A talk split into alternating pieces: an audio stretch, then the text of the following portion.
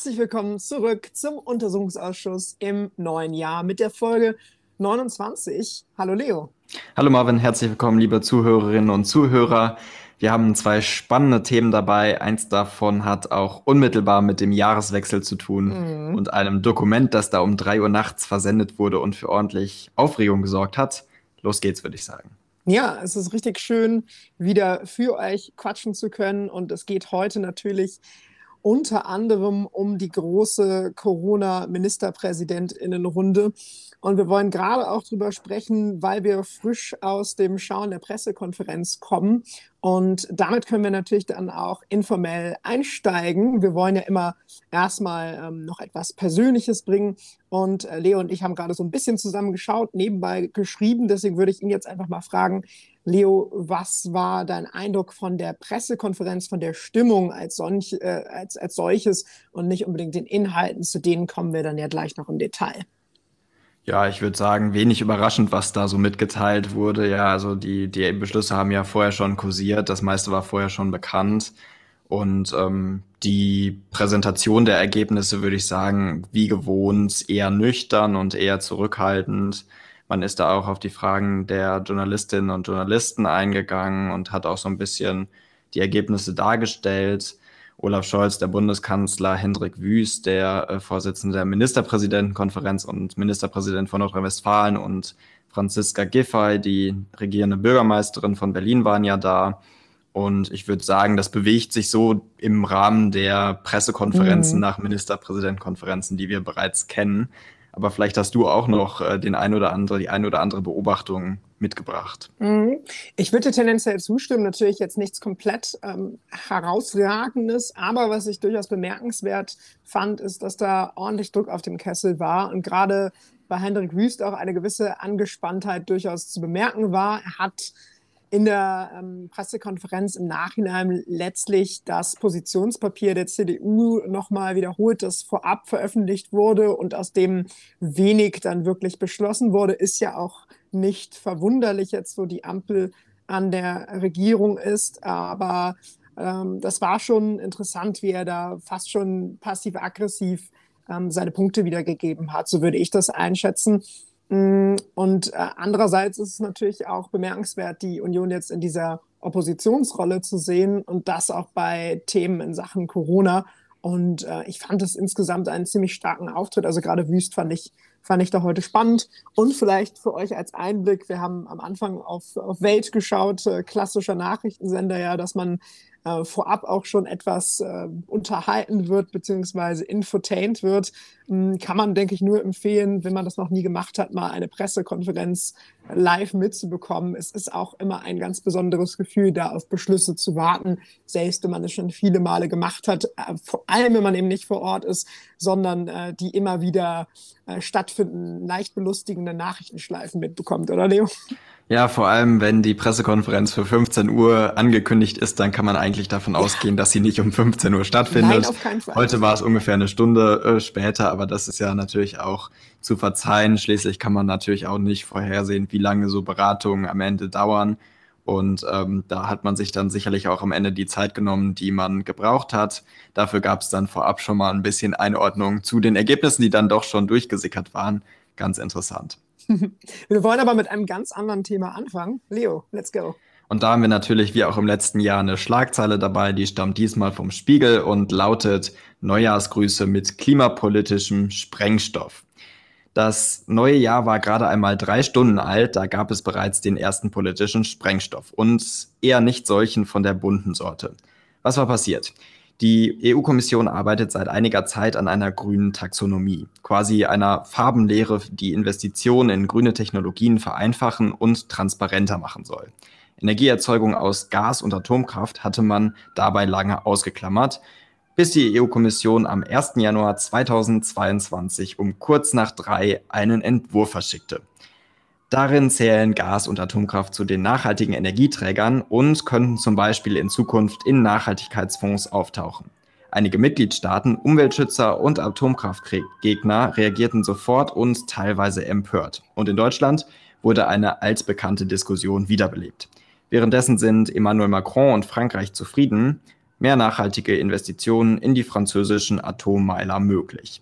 Denn die Länder im Widerstand sind zahlenmäßig unterlegen und auch der Klageweg scheint wenig aussichtsreich. Schließlich ist nachhaltig irgendwie auch Ansichts- und Definitionssache.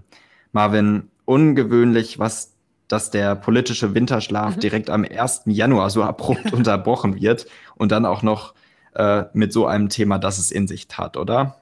Ja, definitiv ungewöhnlich und bestimmt auch äh, belustigend für die meisten, die das politische Geschehen verfolgen. Es war ansonsten ziemliche Nachrichtenpause natürlich unter den Jahren und dann auch in den ersten Tagen des neuen Jahres. Man hat gemerkt, die Lage ist dünn, aber die Europäische Kommission hat noch gewerkelt und es wurde aus, aus ähm, den äh, Kreisen dort verlautet, dass man wirklich noch jede letzte Minute gebraucht habe, Klingt etwas dubios, muss ich sagen, aber ich denke, dass da einfach ganz bewusst eben auch das neue Jahr gewählt wurde, um ja das ja. Zeichen zu setzen, dass man auch äh, selbstbewusst mit dieser Erklärung auftritt und vermutlich auch auftreten kann. Denn was vor allem erstmal auch um einer sehr deutschen Position entgegenzutreten, äh, gesagt werden muss, ist, dass dieser, dieser Vorschlag von den allermeisten Ländern der Europäischen Union gestützt wird, eben auch mit den Komponenten Erdgas und äh, die Atomkraft mit zu berücksichtigen, werden natürlich auch unter bestimmten Bedingungen berücksichtigt, berücksichtigt, da können wir noch zu kommen. Aber die einzigen Oppo, oppositionellen Länder an der Stelle sind Deutschland, Luxemburg und Österreich bisher. Und Deutschland noch nicht mal in der Klarheit, wie sich das viele vielleicht wünschen würden. Selbst die Grünen sind da einigermaßen gespalten. Man sieht Gefahr für die Ampel aufkommen. Ich sehe das ehrlich gesagt noch nicht so groß. Ich glaube, dass man sich da relativ äh, bald äh, mehr oder weniger arrangieren wird in der Koalition. Denn selbst wenn Deutschland äh, jetzt in die Bresche springen würde und ähm, öffentlich dagegen stimmen würde. Es mhm. gäbe immer noch all die anderen äh, Länder und, und ähm, Deutschland wäre letztendlich fein raus, denn wir sind ja auch an dem, an dem Vorschlag beteiligt, oder Leo? Ja, vor allem ist interessant, äh, selbst wenn Deutschland, Österreich und Luxemburg eben nicht zustimmen würden, mhm. das ähm, Paket wird trotzdem die nötige Mehrheit äh, erreichen. Und ähm, da gibt es eben keine Möglichkeit, das aufzuhalten.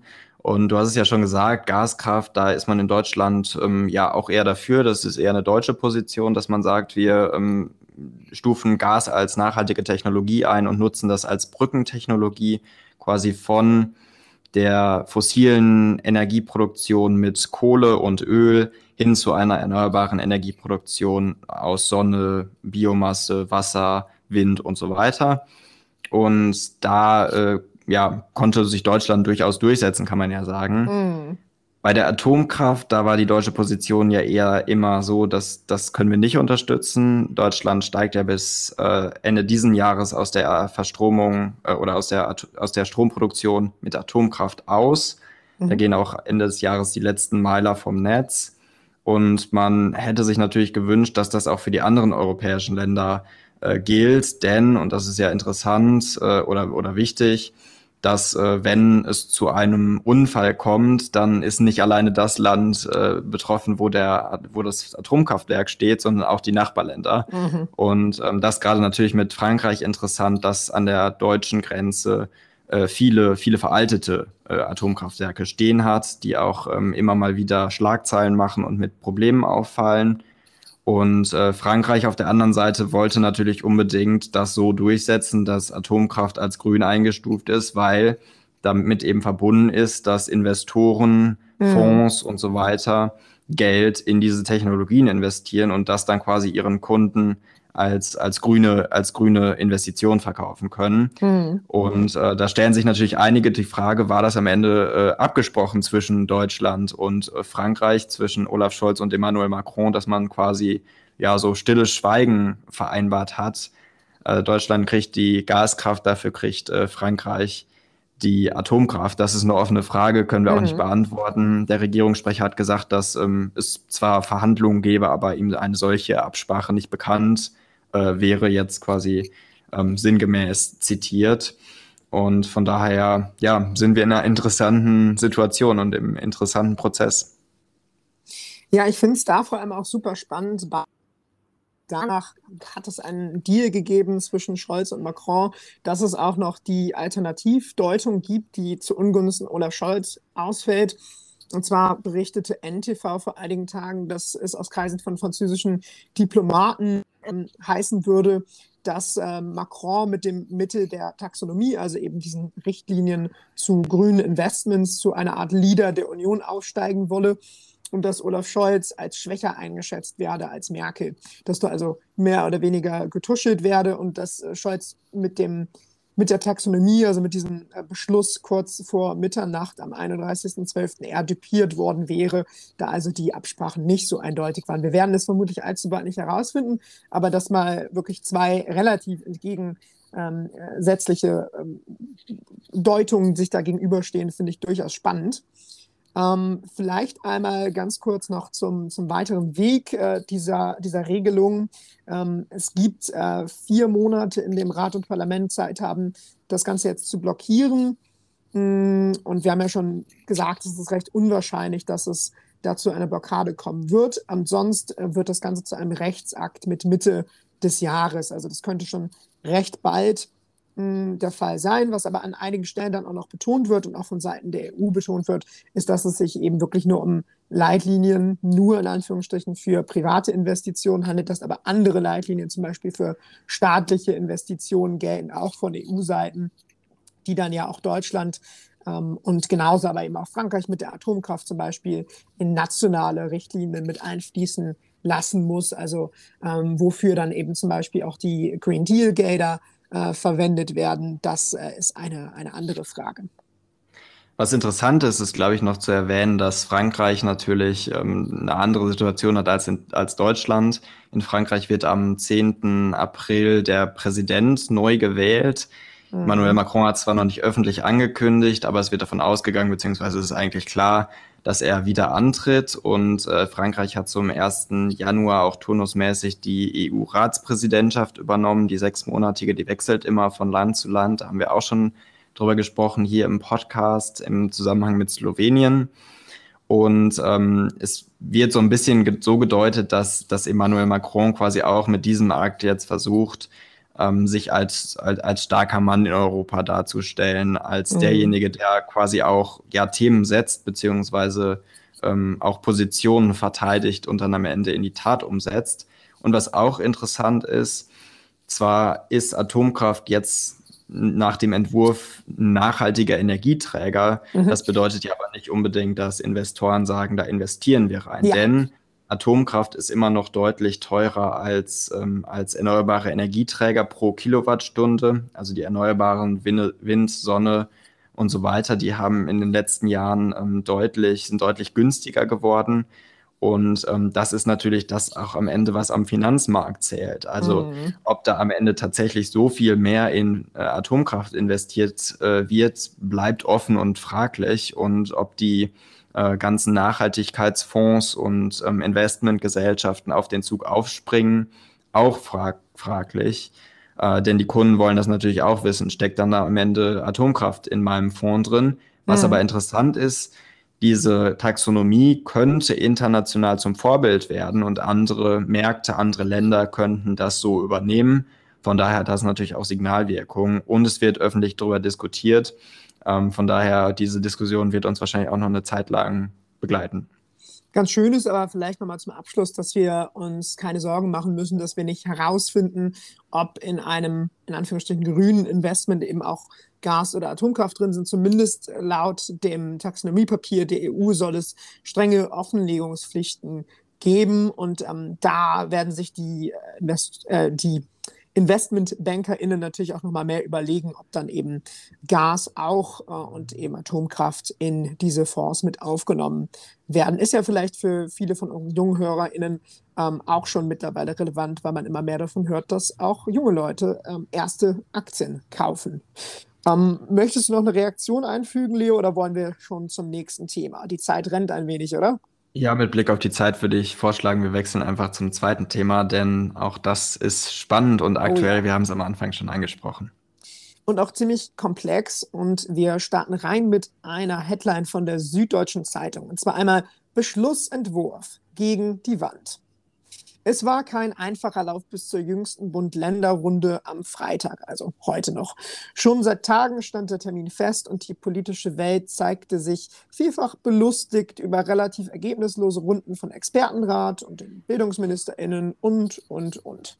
Kurz vor der Sitzung legten obendrauf noch die CDU-Länder ihre eigene Beschlussfassung für das Treffen vor, indem sie vor allem einen konkreten Fahrplan hin zur Impfpflicht und ähm, betonten, für spontane Reaktionen würde es die epidemische Lage brauchen. Diese spontanen Reaktionen wurden auch vom Expertenrat vorab gefordert.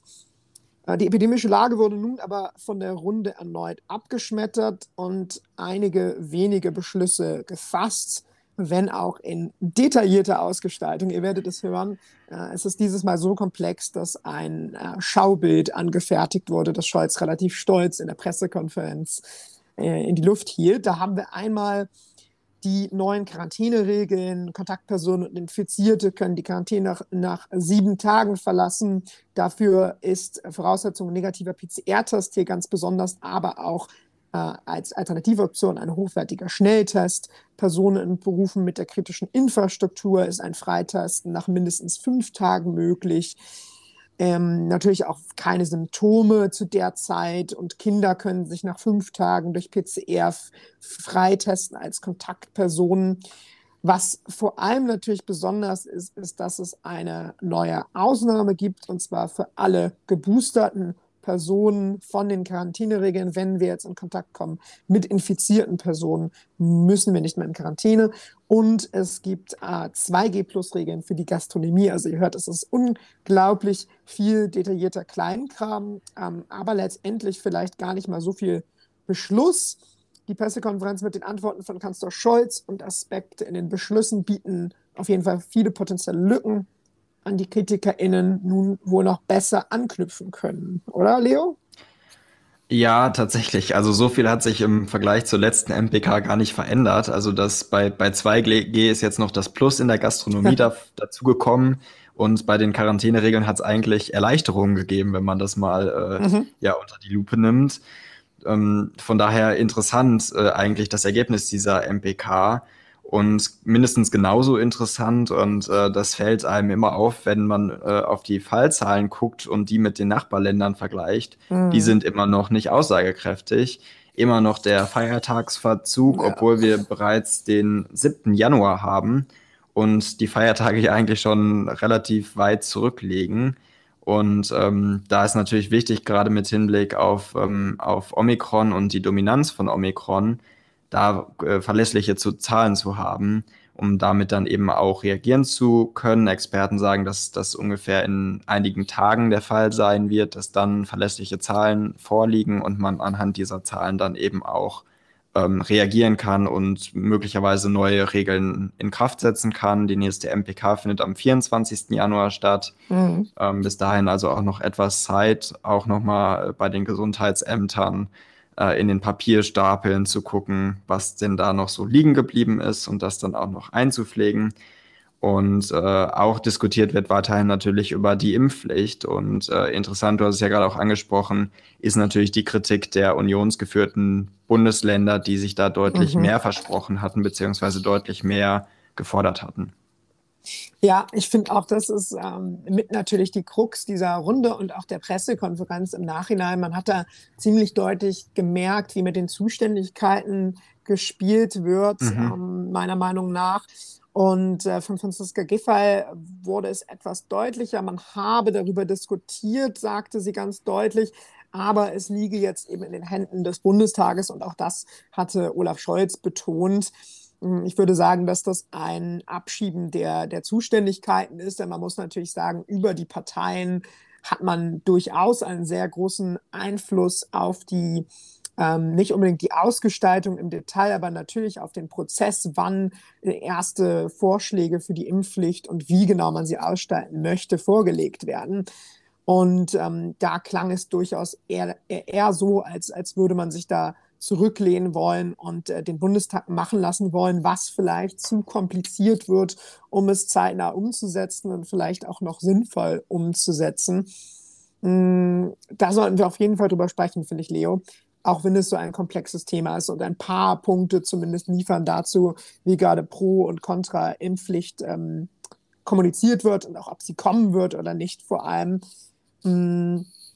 Und ich muss für mich sagen, dass ich, dass ich glaube, dass ähm, wenn die Impfpflicht hauptsächlich gesundheitlich gebraucht wird, sie dann das Gegenteil von, von spaltend sein wird, was ja immer so ein großer diskutierter Punkt ist.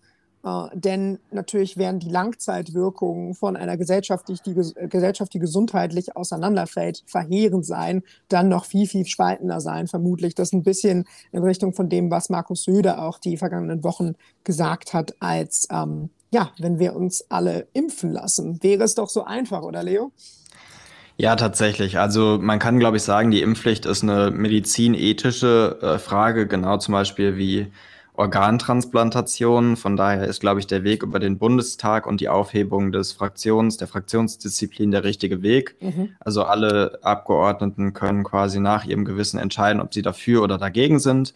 Und es gibt ja jetzt schon ähm, erste Gruppenanträge mh, hm, über Fraktionsgrenzen teilweise hinaus, die sagen, okay, wir wollen das Modell, das Modell oder das Modell in der Mitte. Es gibt da unterschiedliche Modelle, also generelle Impfpflicht, keine Impfpflicht, Impfpflicht für verschiedene Altersgruppen. Das wird ja alles ähm, gerade diskutiert. Und ähm, ich glaube, es ist mal interessant, sich anzugucken, wie sich da die Positionen verhalten, beziehungsweise wer sich wie aufstellt. Mhm. Ähm, aus der Union hört man relativ viele Positionen pro Impfpflicht, so zum Beispiel auch NRW-Ministerpräsident ähm, äh, Wüst der Phoenix gegenüber sagte, zum vorausschauenden Agieren in der Pandemie gehört für mich die Vorbereitung der Impfpflicht durch den Bund. Und weiter, da hat er dann auch noch einen Appell an Olaf Scholz mit eingebaut. Ich glaube, da ist die Regierung in Berlin jetzt gefordert, Klärung herzustellen, einen Entwurf vorzulegen. Und er erinnert auch nochmal, dass, Zitat, der Bundeskanzler hat die Impfpflicht für Februar angekündigt. Dieses Wort muss gelten. Und Ralf Brinkhaus, der Unionsfraktionschef, hat sich auch ähnlich geäußert, aber fraglich ist natürlich, ob dieser Zeitplan Februar überhaupt noch zu halten ähm, ist. Da äh, geistern auch einige andere Daten rum.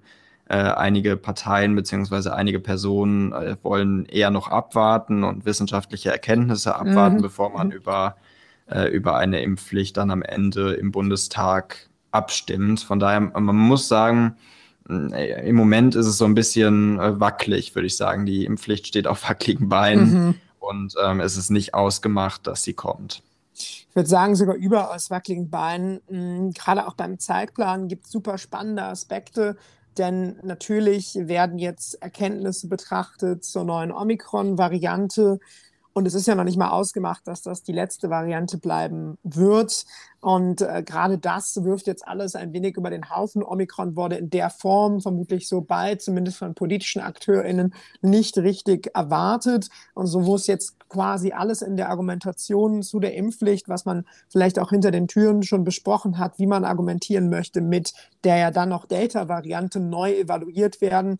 Und da gibt es eben natürlich verschiedene Punkte, auch an denen man äh, festmacht, ob eine Impfpflicht ähm, jetzt, jetzt äh, rechtmäßig ist oder nicht. Und einer mhm. davon wäre zum Beispiel natürlich, ähm, können, können Geimpfte genauso andere Personen infizieren wie ungeimpfte Personen. Also etwas ist bei Omikron ja natürlich etwas, etwas undeutlicher, auch wenn die Impfung immer noch ganz klar hilft. Und das ist eben super, super spannend, ähm, weil gerade auch die, die FDP damit argumentiert. Und man sieht jetzt auch, denke ich, äh, mit dem Dreikönigstreffen, bei dem Lindner dem Begriff Gesundheitsschutz, Freiheit nochmal etwas mehr gegenübergestellt hat, äh, dass äh, bei dem aufgelösten Fraktionszwang die Stimmen der FDP vielleicht nicht ganz so sicher sein würden, wie man sich das eventuell von SPD und grüner Seite mal ausgemalt hat. Und ähm, ja, das ist äh, durchaus spannend und vielleicht noch zum Zeitplan. Hm, da ist auch ein Aspekt, dass wenn man jetzt eben wartet und wenn man erst relativ spät im Bundestag, vielleicht im März, über äh, einzelne Anträge diskutieren sollte und dann eben alles zu Omikron feststeht, dann gehen wir natürlich auch schon auf das Frühjahr zu, was wir uns gerade gar nicht mehr vorstellen können in der Kälte. Und dann werden wieder alle denken und vielleicht ja auch zu Recht, es wird wärmer. Die Infektionszahlen nehmen hoffentlich ab und braucht es die Impfpflicht dann überhaupt noch? Ja, da vielleicht noch ein Zitat von äh, Buschmann, Marco Buschmann, dem Justizminister, ganz interessant. Er mhm. hat gegenüber der Zeit gesagt, wenn es im Februar, März belastbare Anhaltspunkte dafür gibt, dass die Impfpflicht eine deutliche Vergrößerung des Freiheitsspielraums für uns alle bringt, dann spricht viel dafür. Allerdings, und das ergänzt er dann auch, ähm, wenn absehbar ist, dass die Impfung für zwei, drei Monate hilft und dann eben nachgeimpft werden muss, dann äh, spreche das eher gegen eine Impfpflicht. Und äh, da merkt man auch, also so, so richtig überzeugt wirken ähm, viele in der FDP noch nicht. Auch Christian Lindner äußerte sich ja so, also er sei nicht mehr prinzipiell dagegen, aber auch noch nicht äh, positiv entschieden dafür. Mhm. Ähm, und äh, da merkt man also, dass die Debatte im Bundestag durchaus noch geführt werden muss, bevor man dann am Ende darüber abstimmt und ähm, dass die Grenzen von Befürwortern und Gegnern einer Impfpflicht da noch nicht so deutlich ist, äh, wie, wie sich einige das vielleicht wünschen würden und ähm, wie einige sich das auch vielleicht ausmalen, wenn sie ähm, mhm. Olaf Scholz daran erinnern, dass er im Februar über die Impfpflicht abstimmen wollte. Äh, was interessant ist, es gibt da auch andere Modelle. Klaus Holleczek hat zum Beispiel, der bayerische Gesundheitsminister von der CSU, hat zum Beispiel vorgeschlagen, ähm, dass man die Impfpflicht begrenzt, zum Beispiel mhm. auf zwei Jahre und dann nochmal schaut, ob die, ob, ob, Corona bis dahin zu einer Art Grippe geworden ist. Ja. Ähm, das heißt, äh, jetzt gerade, was jetzt gerade stattfindet, ist so ein bisschen abwägen und sich mal umschauen, was für Modelle es eigentlich gibt. Hm. Und äh, da muss man sagen, diese Diskussion hätte man vielleicht auch früher äh, äh, führen können. Aber da war so ein bisschen äh, der Wahlkampf und dann die Koalitionsbildung im Weg, dass man diese Diskussion quasi so ein bisschen aufgeschoben hat und jetzt äh, vor der Frage steht, Impfpflicht ja, nein, wenn ja, wie? Ähm, und was sind vielleicht auch die Alternativen, wenn man sich gegen eine Impfpflicht äh, ausspricht? Ja, man hat vielleicht auch einfach unterschätzt, dass eine Grundsatzfrage auch immer noch eine komplizierte Frage sein kann. Und ich denke natürlich auch einfach von vielen Seiten, wir sicherlich auch. Und eine Argumentationslinie fand ich noch spannend, die würde ich ganz gerne äh, kommentieren. Und zwar wurde seitens der Welt die Tage argumentiert, die Ampel könne doch keinen Rückzieher in Sachen der Impfpflicht machen, da sie ja eben so öffentlichkeitswirksam gerade auch Olaf Scholz darauf aufgesprungen ist. Scholz hatte ja auch dieses große Bild-Interview, ähm, ich glaube das erste sogar große, das er gegeben hat, wo er sich eben zur Impfpflicht geäußert hat. Ich würde aber sagen, muss sie letztlich ja auch nicht. Sie müsste keine Rückzieher machen, gerade wenn eben die Verantwortlichkeit an den Bundestag ein bisschen abgeschoben ist und an individuelle Abgeordnete. Mhm. Ich denke, da ist die Aussetzung der Fraktions, des Fraktionszwangs relativ praktisch für die Ampel, weil man das dann mehr oder weniger auf die einzelnen Abgeordneten beziehungsweise vielleicht sogar auf die Linke oder einen minderwertigen Antrag, der sich dann im Parlament verliert. Ich will da jetzt nicht schwarz malen, aber man kann das natürlich auch ähm, einfach abfrühstücken und ein bisschen vor sich hin dümpern lassen, bis äh, dann der Konsens in der Bevölkerung eher so aussieht, dass man doch keine Impfpflicht mehr möchte. Siehst du das ähnlich, Leo? Das ist eine interessante, äh, interessante Position. Im Moment sieht es ja eher so aus, die Bevölkerung möchte die Impfpflicht genau. oder ist mhm. grö größtenteils ähm, für die Impfpflicht. Ähm, ich könnte mir vor vorstellen, dass mit, ähm, mit dem Sinken der Fallzahlen, das ist jetzt natürlich alles perspektivisch, äh, und vielleicht auch ein bisschen Fehler am Platze, wenn wir gerade darüber reden, dass die Fallzahlen rapide mhm. und explosionsartig ansteigen. Aber dass mit dem Frühjahr, wo quasi ähm, die Welle abflacht, dass dann auch die Zustimmung für eine äh, Impfpflicht dann ähm, wieder weniger wird. Interessant wird die Frage bleiben, äh, ob ob quasi die Omikron-Variante der Exit aus der Pandemie bedeuten kann, mhm. beziehungsweise ob quasi am Ende dieser Welle so viel Immunschutz in der Bevölkerung da ist, äh, dass im Herbst oder Winter äh, es besser aussieht oder wir zumindest bis dahin gut kommen. Mhm.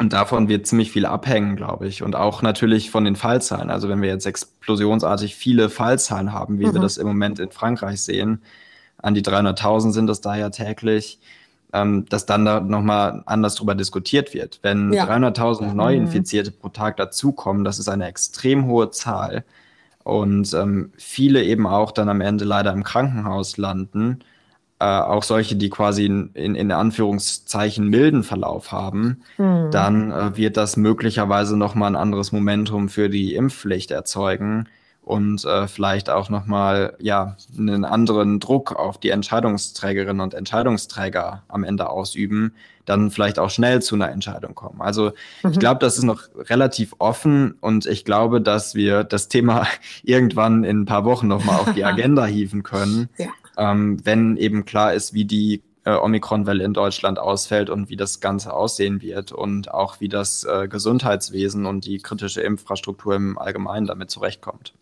Mhm. Ja, finde ich auch nochmal eine super sinnvolle ähm, Ergänzung und super spannende Position, Leo. Ich denke, damit sind wir mal wieder am Ende der Folge. Es sind natürlich wieder düstere Themen gewesen, gerade das eine, aber wir freuen uns trotzdem sehr, mit euch im neuen Jahr zu sein und diesen Podcast aufzunehmen. Ja, und wenn ihr äh, was für gute Laune braucht, dann weiß ich nicht, macht euch einen Kakao oder guckt euch eine schöne Fernsehsendung an, was Schönes bei YouTube. Danke auf jeden Fall für euer Interesse. Wir würden ja. uns sehr freuen, euch nächste Woche wieder begrüßen zu dürfen. Und bis dahin, bleibt gesund, das ist das Wichtigste. Passt genau. auf euch auf und eine gute Zeit. Ciao. Macht's gut. Tschüss.